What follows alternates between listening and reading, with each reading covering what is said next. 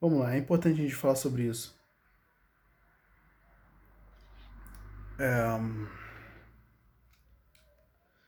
Eric, por que existem as necessidades?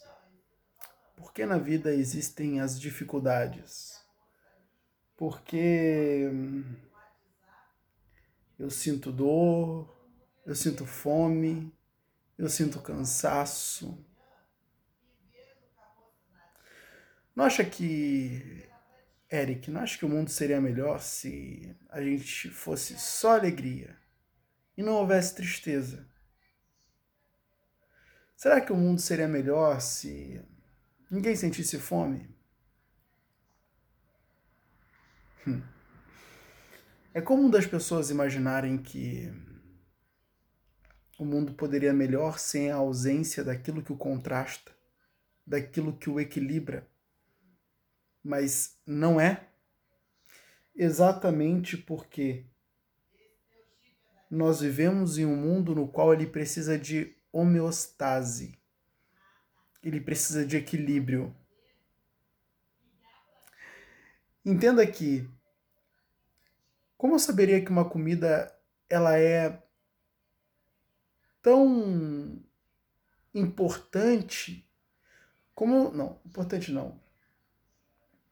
Uh, como eu saberia que uma comida era boa se não fosse pela a fome? né? Eu só consigo achar uma comida deliciosa quando eu como com fome. Porque sem a presença da fome, a comida não tem significado nenhum para mim. Você já terminou de comer algo e ficou bem satisfeito? O que que comida passou a, significar para você? Nada. Inclusive você nem queria ver comida na sua frente, né? Por quê? porque é a fome quem gera o desejo pela comida. Toda necessidade criada é criada porque um desejo a cria. Toda vez que o... existe uma falta, uma necessidade é criada.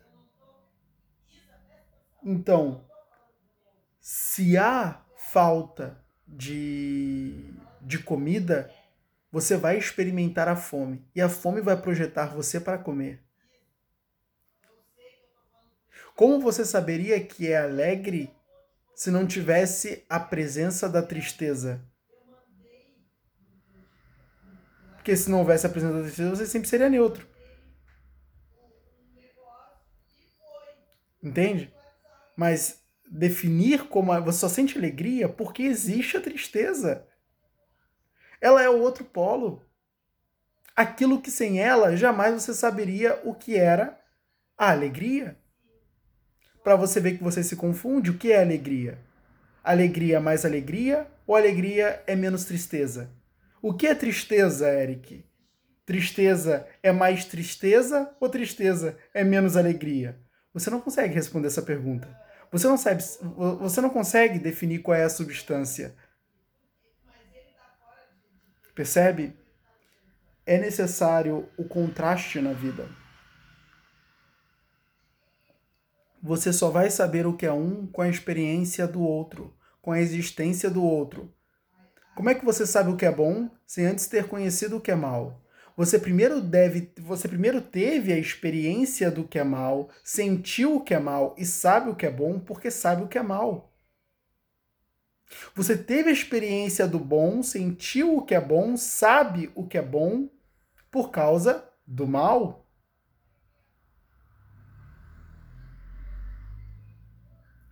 A presença do mal e do bem dentro de uma realidade, ela é necessária.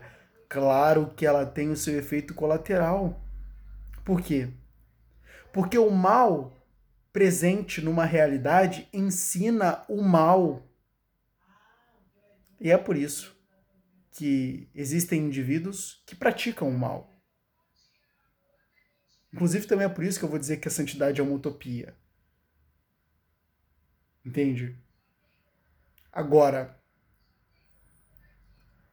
um, a presença do bom dentro de uma realidade, ela é mais do que necessária, óbvio, mas ela só é reconhecida porque há um mal. O mal ele presta um serviço. O mal ele presta um serviço, né? Ele presta o serviço de nos ajudar a reconhecer o bom. Sem a presença do mal, o bom é inexistente. Porque só haveria o neutro.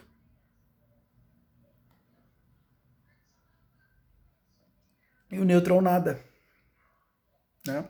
O neutro é o nada. Então, é necessário que a gente entenda que isso tudo faz parte, compõe um universo que se equilibra. Que se equilibra. E, e este equilíbrio ele é necessário para a convivência dos seres humanos. Isso é um pouco. Não sei se você conseguiu entender, mas.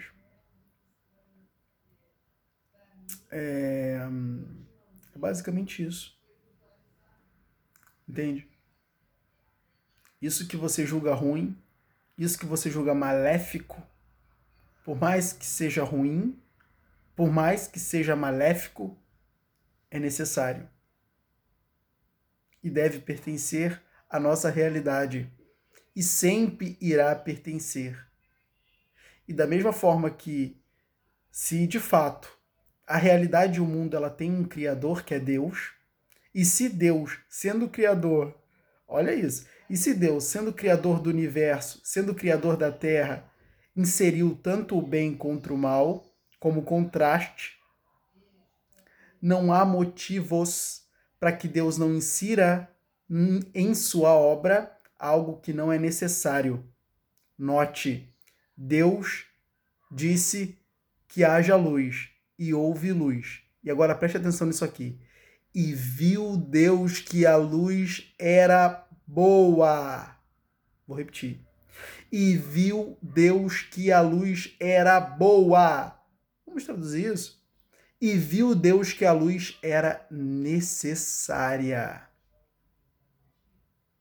Ou seja, se Deus olhasse para a luz e dissesse: Não, essa luz não é boa, ele a removeria.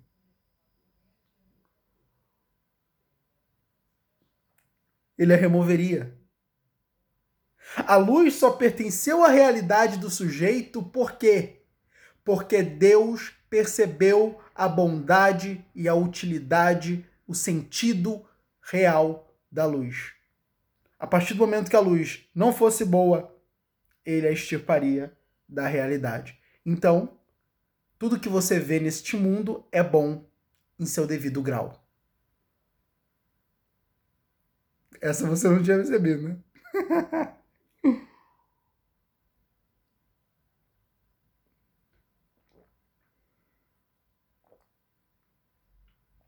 Eu tenho que encher o copo do café.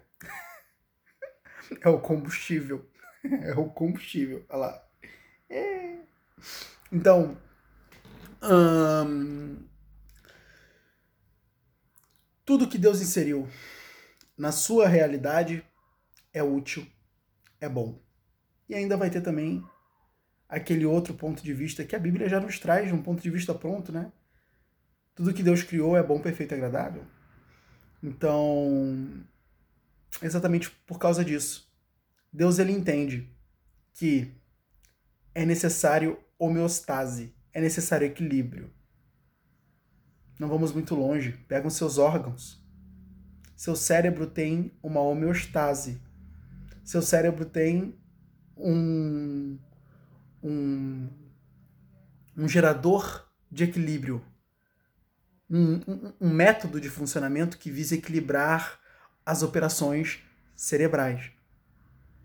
Seu corpo tem uma homeostase. Entende?